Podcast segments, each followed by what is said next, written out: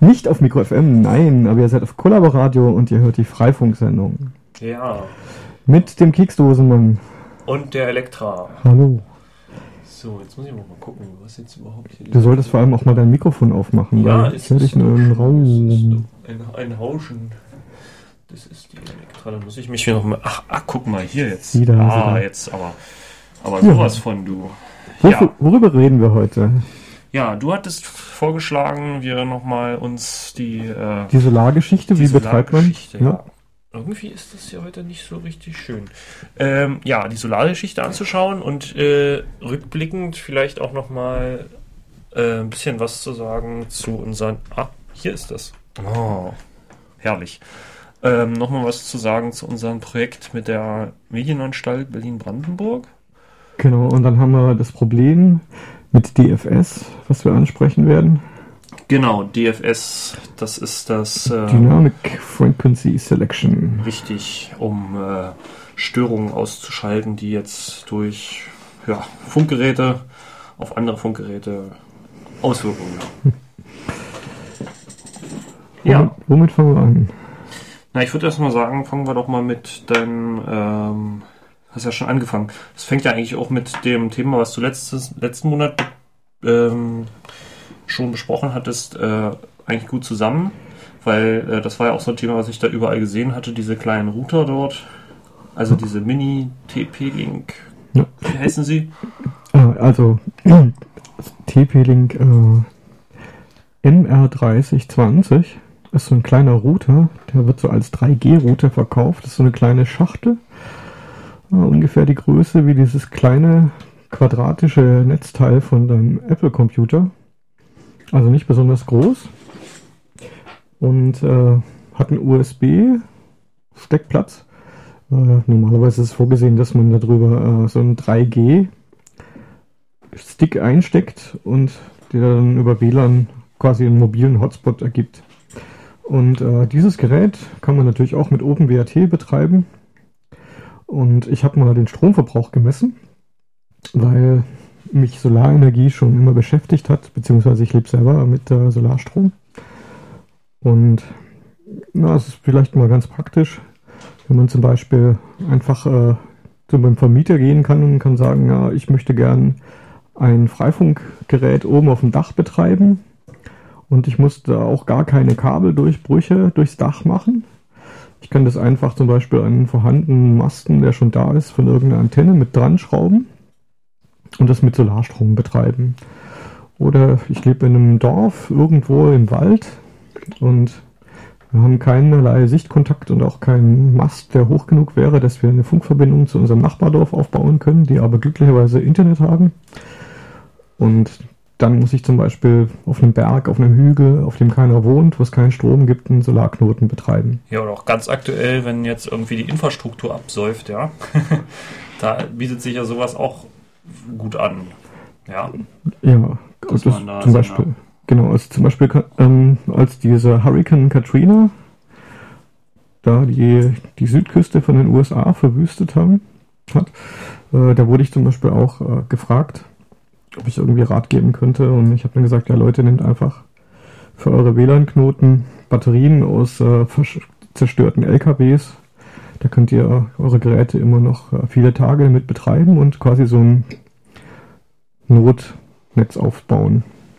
Ja, und das ist aber jetzt erstmal grob gesagt nur für die Kommunikation untereinander geeignet. Ja, also sonst, äh, um irgendwie Mails zu verschicken, braucht man ja immer noch einen Punkt, wo man es dann wirklich ins Internet kommt oder irgendwie eine Nachbargemeinde ansch anschneidet oder irgendwas, um dort äh, quasi einen Uplink zu bauen. Ja, ähm, das ist ja dann wieder die nächste Frage, was denn für Dienste man in diesem Netz aufbaut, ja.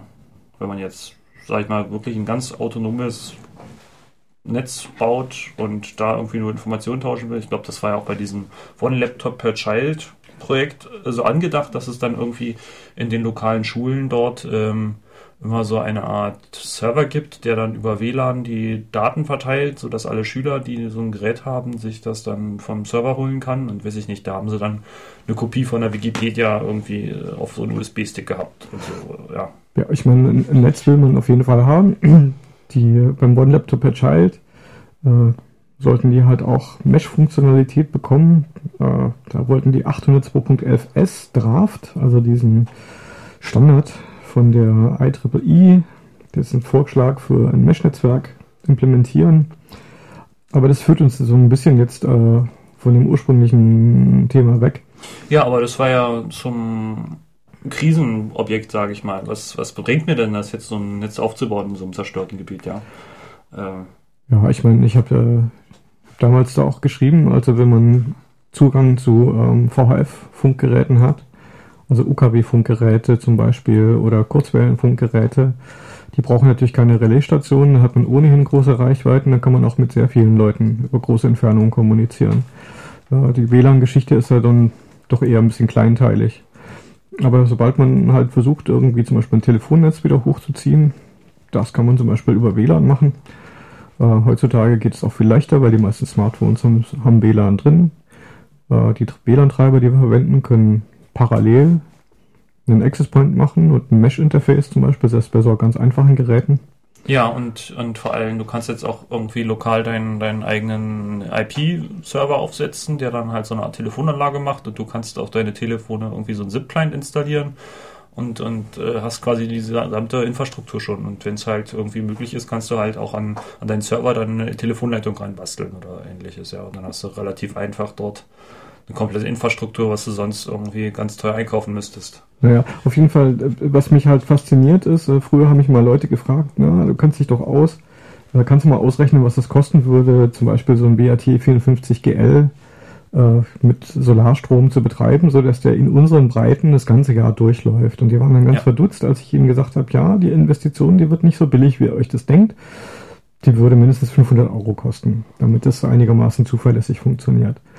Und mittlerweile hat sich einiges getan. Also die Chipsätze haben eine schmale, also die äh, Nanometer-Strukturen irgendwie sind kleiner geworden, der Stromverbrauch ist gesunken. Und ich habe, wie gesagt, dieses Gerät, diesen MR3020, diesen Taschenrunter von TP-Link mal vermessen. Und der braucht, äh, wenn das WLAN an ist und äh, Ethernet ist nicht gesteckt, dann braucht er bei 5 Volt 85 Milliampere, das sind so etwa 0,4 Watt. Tja, das sind äh, 0,25 Milliampere.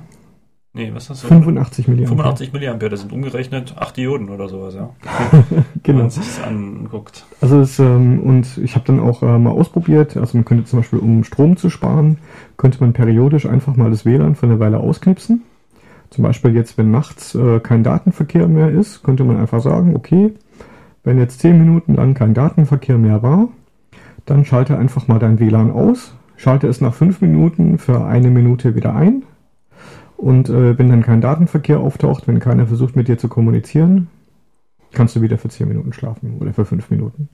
Und dann habe ich gemessen, also in dem Zustand braucht dann der kleine Apparat nur 55 Milliampere, das sind so 280 Milliwatt. Mhm.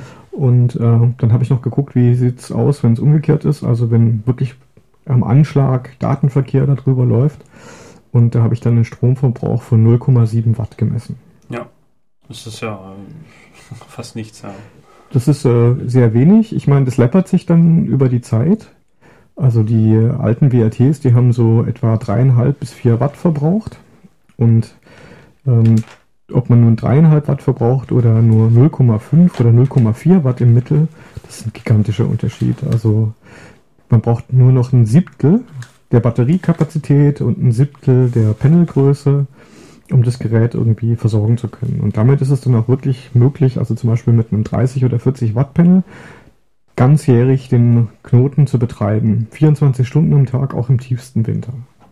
Mhm. Und äh, die Kosten sind so, also zum Beispiel für ein 50 Watt Panel zahlt man zurzeit 50 Euro, weil die Preise für Photovoltaik extrem gesunken sind. Also wir befinden uns da unter, ja, mal, unter mal gucken, Euro. wie sich jetzt das entwickelt mit den Preisen für die Panels, nachdem jetzt auch die Importzelle, Importzelle auf die, auf die Panels dort aufgesetzt werden. Ich, ich, weiß jetzt keine, keine Zahlen. Ich glaube. Äh, 11 Euro oder sowas erstmal in zwei Monaten, also 11, 11 Prozent genau. oder sowas. Und genau. in zwei Monaten wären es dann 48, wenn sie sich nicht geeinigt haben. Also ja. das wird dann richtig knackig. Okay. Aber gut, das ist eigentlich auch für die Wirtschaft hierzulande, wenn man sich anschaut, dass Bringt ja technisch auch ein bisschen weiter uns nach vorne. Äh, ich finde, ich, also solche Zölle sind ja erstmal grober Unfug. Also ich finde es, äh, Also, so eine, also das ist ein politisches Ding. Ja, also ich genau, finde das, ich finde das ja grauenvoll, wenn, wenn ein Staat dann anfängt, äh, zu solchen Maßnahmen zu greifen. Ja, Ähm, also Tatsache ist, im Moment sind die Panels total billig und äh, selbst wenn jetzt der Ja. Preis um äh, 80, 48 Prozent äh, in die Höhe geht, gut, dann wären wir jetzt bei diesem Modell bei 75 Euro für das Panel. Ja, Ähm, das ist im Verhältnis zu früher, also ich meine, ich lebe seit 1992 mit Solarstrom, ich habe früher mal 10 D-Mark pro Watt bezahlt, Mhm. also und sogar mehr. Und äh, für mich ist das wie ein Traum, der, den ich vor 20 Jahren geträumt habe, der da in Erfüllung gegangen ist. Und jetzt Mhm. äh, gibt's äh, Protektionszölle, um damit die Preise, also es ist Ja. ziemlich abstrus. ja, ja. Auf jeden Fall, man kann für 150 Euro kann man einen Solarknoten betreiben, der das ganze Jahr funktioniert. Ja. ja, ich habe auch irgendwie noch andere Lösungen gesehen, jetzt hier bei so einem Kickstarter ähnlich, äh, das, das, äh, also hier so ein Crowdfunding-Geschichte, dass man dann auch noch andere Wege jetzt zum Energieharvesting geht. Also das ist ja jetzt auch ein großes Thema in der Industrie, dass man jetzt irgendwie versucht, irgendwo den Strom herzukriegen für seine Mobile Devices und ähnliches. Und da haben sie irgendwie so Einlagen für die Schuhe vorgestellt, die dann irgendwie nach zwei Stunden Laufen ein komplettes Mobiltelefon jetzt aufladen kann, so ein Genau. Smartphone. Nur das Gehen wird dann halt anstrengender, weil die Elektronik Energie verbraucht, weil Ja. Klar. ähm, Da hast du gleich ein bisschen Fitnessprogramm. Kannst du dir jetzt Preis fürs Fitnessstudio na, sparen. wenn du wandern willst, willst du vielleicht dieses zusätzliche Fitnessprogramm nicht haben. Ja. Gut, aber ich meine, so groß sind die Energiemengen dann auch wieder nicht. Aber ich, ich bin echt ein Fan von äh, Photovoltaik. Ich habe mal früher so mit 18, 20 habe ich angefangen, so Windgeneratoren zu bauen, also Windkraftanlagen, so kleine Windkraftanlagen, weil mich das auch fasziniert hat. Das Problem ist, man hat selten halt so Standorte, wo sich Windenergie wirklich lohnt. Also ich habe äh, früher in Süddeutschland gelebt, da ist erstmal die mittlere Jahreswindgeschwindigkeit selbst äh, an exponierten Standorten relativ gering. Hier in Berlin ist es ein bisschen besser. Aber um es kurz zu machen, man findet relativ leicht einen Standort, an dem sich Solarenergie lohnt. Also nicht immer, also wenn man Abschattungen durch Bäume oder andere Objekte hat. Aber jetzt, wenn man zum Beispiel einen Knotenpunkt an einer exponierten Stelle anbringen will, kann man sehr gut Photovoltaik machen. Aber selbst, selbst dann, wenn man keinen richtig exponierten Standort hat, funktioniert das auch. Hier in Berlin kann man auf dem Dach auch ein Windrad betreiben. Problem ist halt bei Windrädern, also hier die ist die Jahre, mittlere Jahreswindgeschwindigkeit liegt so zwischen dreieinhalb und vier Meter pro Sekunde. Und da ist jetzt noch nicht viel Energie damit zu gewinnen. Also ich brauche ein relativ großes äh, Windrad, um da ein bisschen Energie rausholen zu können. Ja gut, das ist äh, wie gesagt eine Standortfrage, ja. Und ähm, je nachdem, was man dann gerade vorhat, also wenn ich jetzt am Nordpol bin, werde ich wahrscheinlich auch keine Solaranlage am, äh, im Winter betreiben können, ja. Muss mir auch was anderes einfallen lassen. Ja, Aber Das durchaus, Ja. aber selbst gut. Also Problem ist halt auch ein Solarpanel, wenn es richtig montiert ist, und da kann man auch viel falsch machen bei der Montage, dann funktioniert es halt ohne, dass es irgendwelche sich bewegenden mechanischen Teile gibt, die Wartung brauchen Ja. oder die vereisen oder so. ja, ja Wartungsfreiheit. Genau, und äh, beim Solarpanel, also für Winterbetrieb muss man die, die, die Module quasi senkrecht montieren. Also man sagt im Normalfall, na, also so 42 Grad Ja, äh, ist optimal, aber das ist nur dann optimal, wenn dann wirklich jeden Tag, wenn es geschneit hat, ja jemand kommt und dann das Panel immer wieder sauber macht. Richtig. Und das, Das- ist ja nicht gegeben. Dann wird nicht irgendwie, also je nachdem, wo man jetzt gerade ist, also wenn man es irgendwie vors Haus stellt, dann kann man das vielleicht noch machen, um dann seinen Strom zu kriegen, aber wenn das irgendwo autark steht, da wird auch keiner hinlaufen und dann äh, den Schnee vom Panel fegen. Also, Also wenn, Wahnsinn. wenn man hier so ein Solarsystem aufbaut, dann muss man die Panels quasi senkrecht montieren oder wirklich sehr steil, also vielleicht 80 Grad oder so, dass der Schnee möglichst schnell abgeworfen wird. Und man muss es aber auch so machen, dass äh, unter dem Panel, da wo der Schnee runterfällt, dass da auch genügend Platz ist. Also nicht, dass Ja. sich da der Schnee aufhäuft und dann irgendwann ein Schneehaufen vor dem Panel hochwächst und dann man muss nämlich wirklich wissen, das äh, wissen viele nicht, beim Solarpanel, das ist ja eine Reihenschaltung von Solarzellen und wenn nur eine einzige Solarzelle zum Beispiel zur Hälfte abgeschattet ist, obwohl der Rest vom Panel frei ist, kommt aus dem ganzen Panel nur die Hälfte der Leistung. Hm. Ähm, wie sieht's denn eigentlich aus, wenn ich jetzt mehrere Panels mich entscheiden würde? Also, dass ich sage, okay, für den Winter hänge ich jetzt eins äh, wirklich äh, runterfallen, 90 Grad. Äh, bringt es dann noch was dazu, ein paralleles Panel zu hängen? Aber ich meine, im Sommer hat man wahrscheinlich dann sowieso einfach mehr Licht, dass das dann auch reicht. Das, was man das äh, irgendwie äh, mit, mit Laderegelung oder sowas zwischen den Panels dann umschaltet oder ähnliches, das nee, das, nicht. Das würde, man, das würde man so nicht machen. Äh, man kann die Panel prinzipiell immer parallel schalten. Also wenn ich ein 20 Watt und ein 30 Watt Panel habe, äh, solange die Leistungsspannung von den Panels ungefähr gleich ist, kann ich die einfach parallel schalten. Dann habe ich, wenn ich ein 20 und ein 30 Watt Panel kombiniere, habe ich halt ein 50 Watt ja. Panel quasi. Ähm, wo wir jetzt gerade beim, oder wo ich jetzt eigentlich schon hin wollte, zum Laden, Laderegler ähnliches, da ist sicherlich auch in der letzten Zeit ziemlich viel passiert, dass die Dinger effizienter wurden und äh, einfach nicht mehr so viel Verluste produzieren. Hm. Oder ist das. Ja und nein. Also man muss da zwischen zwei verschiedenen Gerätearten unterscheiden. Das eine sind sogenannte Maximum PowerPoint Tracker und das andere sind einfach Solarladeregler. Äh, der Job von einem Solarladeregler ist es einfach, wenn die Batterie definitiv vollgeladen ist, die Ladung zu beenden oder nur gerade so viel Strom durchzulassen, wie jetzt zum Beispiel, weil wir ja immer einen Verbraucher dranhängen haben, unseren WLAN-Router, dass dann halt nur noch genauso viel Energie nachgeladen wird, um die Batterie in dem Zustand von 100% Ladezustand zu halten, solange bis die Sonne verschwunden ist. Ähm, die einfachen Laderegler, die können wirklich nur das. Und das Problem ist dabei, äh, die, und beim 12-Volt-System schwankt die Batterie. Also angenommen, die Batterie wäre äh, zu, auf 0% Ladezustand entladen, dann hat die noch 11 Volt, 11,3 Volt. Wenn sie völlig vollgeladen ist, dann liegt sie irgendwo zwischen 13,8 oder 14,9 Volt, äh, je nachdem, wie man das einstellt. Ähm, ein Solarpanel hat, muss eine höhere Spannung haben, damit, der, damit tatsächlich der Strom, die Ampere, aus dem Panel in die Batterie fließen. Deswegen haben Solarpanels typischerweise für 12 Volt Systeme eine Arbeitspunktspannung, also den Punkt, wo die größte Leistung rauskommt, zwischen 17 und 18 Volt. Das, äh, was du jetzt gerade sagst, Arbeitspunktspannung für die Panels, also man muss sich das so vorstellen, die haben wahrscheinlich irgendwie so einen Kurzschlussstrom. Genau. Dann heißt es aber, dass da spannungsmäßig null herrscht, der Kurzschluss. Genau. Und äh, dem, demnach, also irgendwo da so ein Sweetpoint steckt, wo man dann noch eine relativ gute Leistung rausholen kann und die Spannung noch nicht so zusammengebrochen ist. Ja. Genau, also es gibt ähm, es gibt einen, einen Punkt auf der Leistungskurve von einem Solarpanel, wo das Produkt von Spannung mal Strom die größte Leistung in Watt ergibt.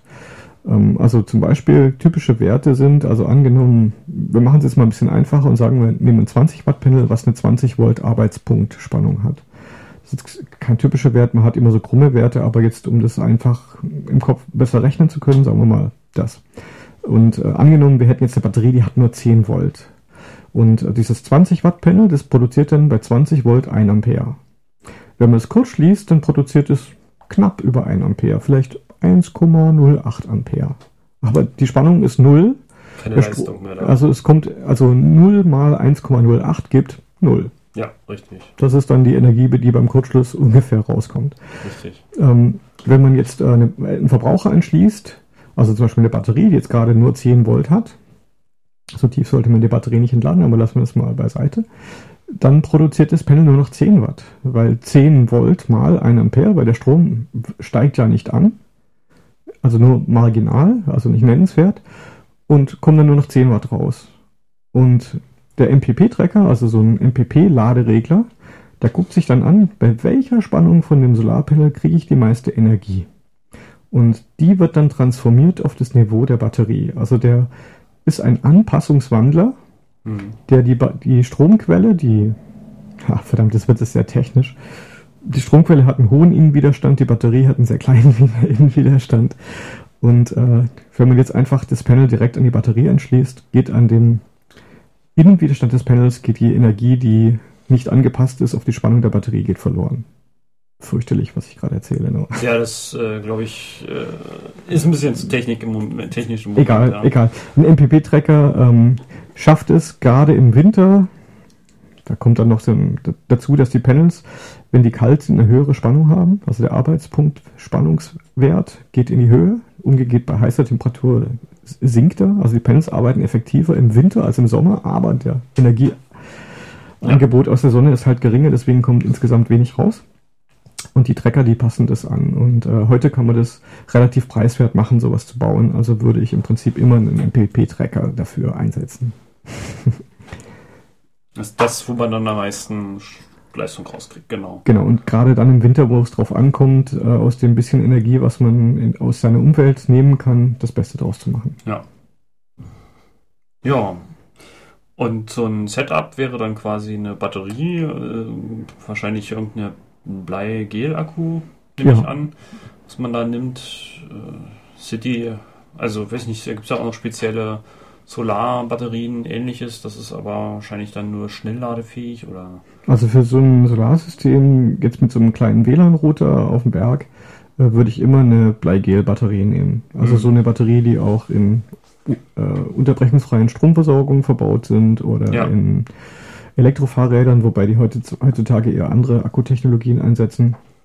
Aber diese Bleigel-Batterien, die man auch im Modellbau oder so verwendet. Ja. Ja. Die haben wenn jetzt, was mir in den Sinn kommt, da so Lithium-Ionen-Akkus, aber das ist dann. Ist ganz ungeeignet für den, für den Zweck, weil die, äh, das Laden ist erstens kompliziert. Ja. Und äh, zweitens sind die Temperatur sehr temperaturabhängig. Also ja. die Batterie ist wahrscheinlich direkt in der Nähe des Routers und im Sommer knallt da die Sonne drauf. Das heißt, es wird sehr heiß. Und das, das ist, tödlich, ja. das ist tödlich für Lithium-Ionen-Akkus. Hm.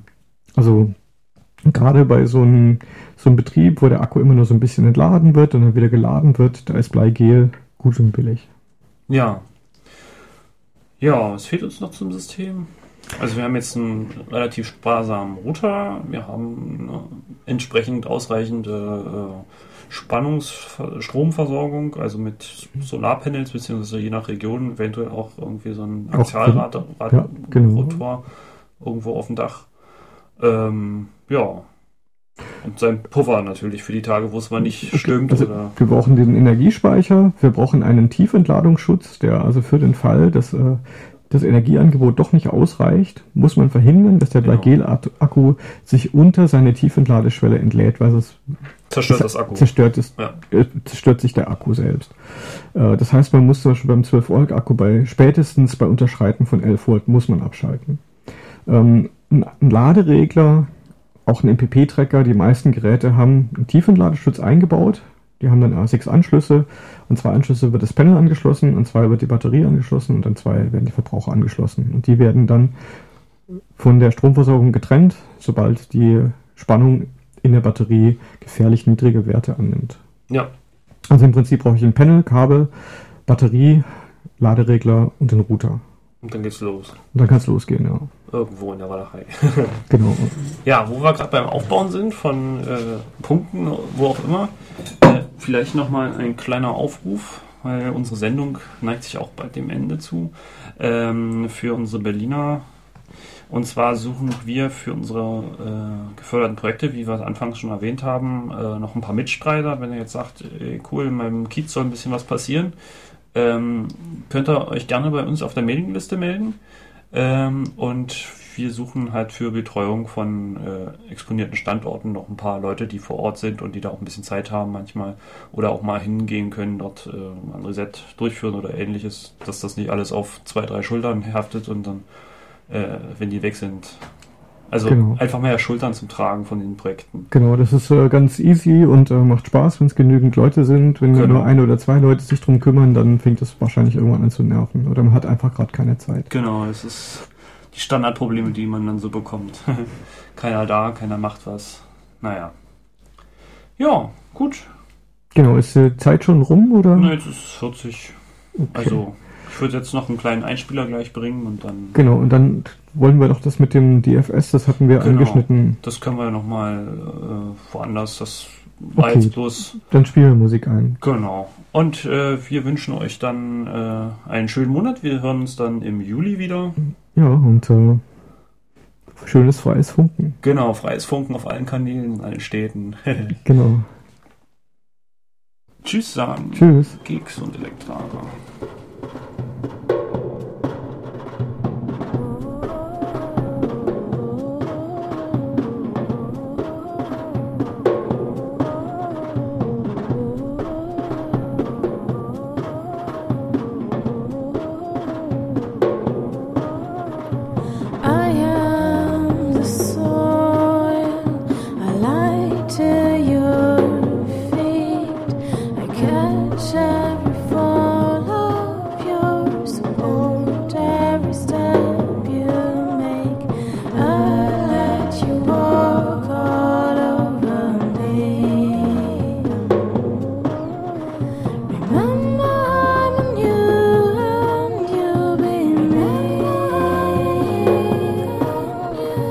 swallow